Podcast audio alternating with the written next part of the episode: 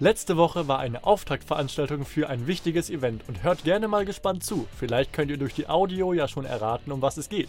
Kleiner Tipp, es geht um eins der wichtigsten Themen in der aktuellen Politik. Und zwar hat mein Biolehrer damals in der 13. Klasse erzählt, dass Homosexualität nur dadurch entsteht, dass man entweder im Knast ist und nicht anders kann oder dass man eine sehr dominante Mutter hat, ähm, die einen dann sozusagen psychisch kaputt macht. Ich war mit meiner Ex-Freundin mal im Park bei Sonnenschein auf einer Decke, super schön. Und wir haben nicht viel gemacht, wir haben uns nur mal so über den Arm gestrichen. Und dann kam ein Typ, er hat sich an den Penis gepackt und uns erklärt, wie er es uns gerne besorgen würde. Wir haben uns einen Bus gegeben, auf Bayerisch würde man sagen Bussal. Plötzlich hat sich die Situation völlig gedreht. Es ist auf uns jemand zugekommen und hat gesagt, sag mal, was tut ihr da? Wisst ihr überhaupt, dass hier Kinder sind? Und die Kollegen haben gesagt, alle Homosexuellen müssen mit dem Tod bestraft werden. Ich habe es gemeldet und dann hieß es, ach, nimm's nicht persönlich. Das sagt man ja so. Wirklich unvorstellbar, was sich manche Leute rausnehmen, vor allem wie übergriffig manche sind. Ich persönlich habe ja auch schon einiges an Erfahrung gemacht in meiner Vergangenheit. Ich wurde zum Beispiel in der Schule sehr häufig als Schwuchtel bezeichnet, einfach nur, weil ich mich ein bisschen anders angezogen habe. Deshalb wurde der Aktionsplan Queer ins Leben gerufen. Wir waren letzte Woche bei der Auftaktveranstaltung zur weiteren Planung dabei.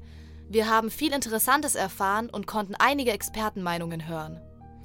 Ich denke, es gilt jetzt auch für die Wissenschaft und für die Politik endlich aufzustehen und für ein gerechtes Leben von allen zu kämpfen. Das Auftakttreffen zur Planung des Aktionsplans Queer soll dabei helfen, allgemein ein Bewusstsein zu schaffen und den Zusammenhalt und das Miteinander zu stärken und Ideen zu sammeln. Das finale Ziel ist nämlich eine Gesetzesänderung, in die Betroffene integriert werden. Sie sollen die Inklusion fördern und sensibilisieren.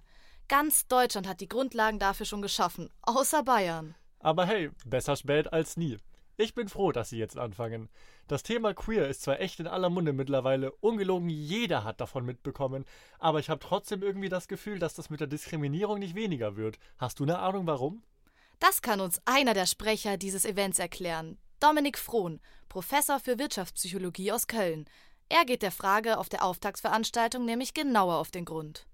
Also was wir empirisch sehr gut belegen können, ist, dass wir ja durchaus eine gestiegene Offenheit im Umgang mit sexueller und geschlechtlicher Vielfalt haben. Auch was so die mediale Präsenz angeht, ist das Thema deutlich mehr im Fokus. Das müsste sozialpsychologisch eigentlich dazu führen, dass Menschen mit dem Thema in Kontakt kommen, ihre Stereotype überprüfen und am Ende auch weniger Diskriminierung beispielsweise passiert.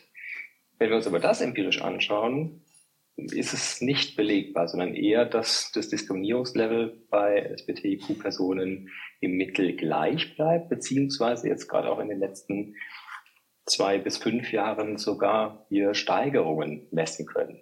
Das ist empirisch echt schwer erklärbar, weil wir sozialpsychologisch eigentlich sagen müssten, es müsste sich reduzieren durch die gestiegene Offenheit. Ich nenne das gerne ein Sichtbarkeitsparadox, ja, so dass wir offenbar sagen müssen, durch die gestiegene Sichtbarkeit des Themas gibt es bei einem bestimmten Teil der Bevölkerung genau diesen Effekt, den ich beschrieben habe.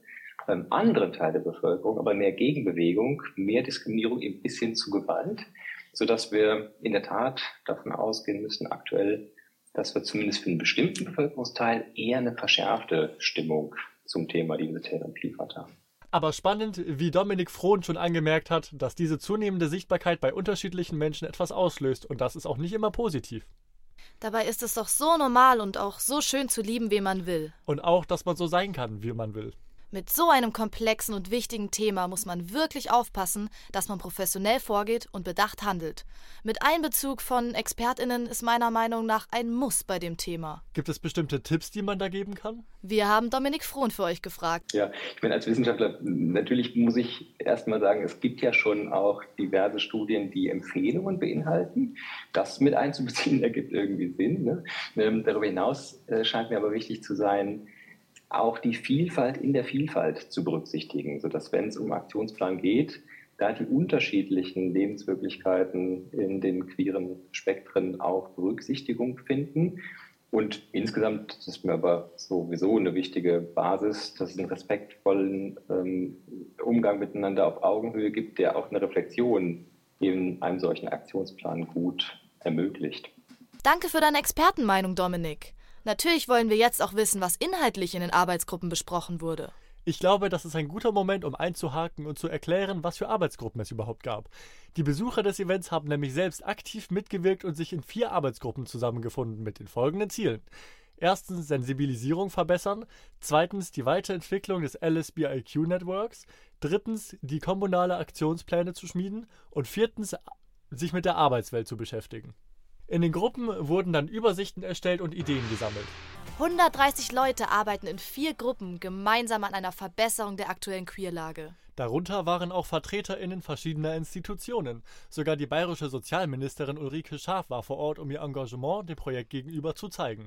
Ja, ich freue mich über den Beteiligungsprozess, der jetzt gestartet ist für unseren Aktionsplan. Ich war in drei Arbeitsgruppen und durfte einen kurzen Einblick äh, mir äh, verschaffen und ich bin wirklich äh, begeistert und freue mich sehr, dass dieser Prozess jetzt gestartet ist, denn es ist die beste Expertise und Grundlage für unseren Aktionsplan. Ja, ich wünsche mir, dass diese hohe Beteiligung, mit der wir heute gestartet sind, auch so weitergeht, dass wir wirklich viele haben, die mitwirken. Wir brauchen jede Erfahrung, äh, egal ob jung oder alt. Äh, und das ist so entscheidend für mich, dass der Aktionsplan, nämlich mit unserem klaren Ziel, das Miteinander zu stärken und Diskriminierung zu überwinden, dass das gelingt. Aber da bin ich sehr zuversichtlich, denn äh, ich bin heute wirklich überrascht, dass so viele da sind. Wenn die sich weiter beteiligen, dann werden wir auf einen guten Weg kommen. Erfahrungen einbringen, das tun auch die VertreterInnen der Veranstaltung vom Auftakt in der letzten Woche. Hallo, mein Name ist Katrin Demmler. Ich bin Direktorin des JFF-Institut für Medienpädagogik und freue mich, dass wir mit dem JFF PartnerInnen des Bayerischen Jugendrings beim Aktionsplan Queer bei dem Beteiligungsprozess sind. Der Start heute ist hier in der Community Kitchen und die Atmosphäre ist super, die Atmosphäre ist offen, die Atmosphäre ist kontrovers, aber immer dialogbereit. Und ich würde mich sehr, sehr freuen, wenn wir diese Atmosphäre mitnehmen könnten in den weiteren Prozess und so gemeinsam einen für alle Menschen in Bayern guten Aktionsplan queer gestalten könnten. Ich bin Sarah Lehner, ich bin Projektkoordination beim Bayerischen Jugendring für das Beteiligungsverfahren zum Aktionsplan Queer. Das heißt, ich organisiere alles, was mit diesem Beteiligungsverfahren ähm, zusammenhängt. Alle Aktionen, alle Veranstaltungen, egal ob offline oder online, äh, laufen bei mir zusammen. Äh, ich koordiniere, dass das alles möglich ist und dass sich auch alle Menschen, die wollen, daran beteiligen können. Hallo, Katharina Jenschi mein Name. Ich bin vom JFF und ich organisiere den, den, Beteiligungsprozess für den Aktionsplan Queer vom JFF aus, gemeinsam mit dem BJR. Und wir haben uns heute in der Community Kitchen getroffen und das sind ganz viele Leute da und das finde ich total super als ähm, Startschuss für den Beteiligungsprozess in der Auftaktveranstaltung. Und wir haben schon sehr viele Diskussionen angestoßen und geführt und wir werden die online im Beteiligungsverfahren weiterführen. Und ich bin ganz gespannt, welche verschiedenen Stimmen und Perspektiven wir online auf der Dialogplattform finden werden und wie die verschiedenen Stimmen und Perspektiven sich austauschen werden. Und ich hoffe, dass wir da gute Ergebnisse erzielen, damit der Aktionsplan Queer auch wirklich von der Community durchgesetzt werden kann. Ich schaue hier gerade mal auf der Seite des Bayerischen Sozialministeriums, was unter dem Aktionsplan Queer Leben so inhaltlich vorkommt. Und ich sehe da gerade, es geht unter anderem um rechtliche Anerkennung, Teilhabe, Sicherheit und Gesundheit. Zum Beispiel soll im Artikel 3 Absatz 3 im Grundgesetz das Verbot von Diskriminierung wegen der sexuellen Identität aufgenommen werden. Stimmt, ich sehe gerade auch, dass das Transsexuellengesetz aufgehoben werden soll und stattdessen das Selbstbestimmungsgesetz eingeführt wird. Aber was besagt dieses Gesetz eigentlich? Es besagt, unter welchen Bedingungen Menschen ihre Namen und ihr Geschlecht ändern lassen dürfen. Und was besagt das Transsexuellengesetz eigentlich? Das Gesetz besagt, unter welchen Bedingungen Menschen ihre Namen und ihr Geschlecht ändern lassen dürfen. Es wurde 1980 schon verabschiedet, das ist echt lange her. Das Bundesverfassungsgericht hat die meisten Punkte mittlerweile als verfassungswidrig eingestuft. Da steht zum Beispiel drin, dass eine verheiratete Person keine Geschlechtsänderung machen darf. Sie müsste sich scheiden lassen, ihr Geschlecht ändern lassen und sich dann neu verheiraten. Das ist echt verrückt. Aber zurück zum Aktionsplan. Hier steht auch explizit etwas über Gewaltschutz von geflüchteten LGBTQ-Personen. Außerdem soll es eine Reform des allgemeinen Gleichbehandlungsgesetzes geben. Allgemein soll auch gesellschaftliche Akzeptanz im Aktionsplan gefördert werden, zum Beispiel in Sport, in Bildungseinrichtungen und besonders Lehrerinnen sollen in dem Bereich spezifisch ausgebildet werden. Und nicht zu vergessen natürlich auch den Schutz vor LGBTQ-Feindlichkeit am Arbeitsplatz. Hier steht auch noch etwas über die Sicherheit in einigen Unterpunkten, wie zum Beispiel Gewaltschutz für LGBTQ-Personen in Gefängnissen oder für geflüchtete LGBTQ-Personen. Transsexuelle Menschen durften zum Beispiel bis Oktober 2023 kein Blut spenden.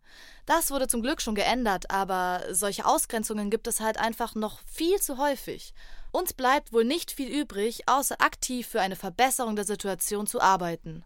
Wenn ihr interessiert seid, bei dem Aktionsplan mitzuwirken, vor allem wenn ihr einer queeren Organisation angehört, findet ihr viele weitere Infos auf der Website des Bayerischen Sozialministeriums. Auf der Website des CSD Bayern findet ihr auch eine Petition, mit der ihr den Aktionsplan Queer mit einer Unterschrift unterstützen könnt.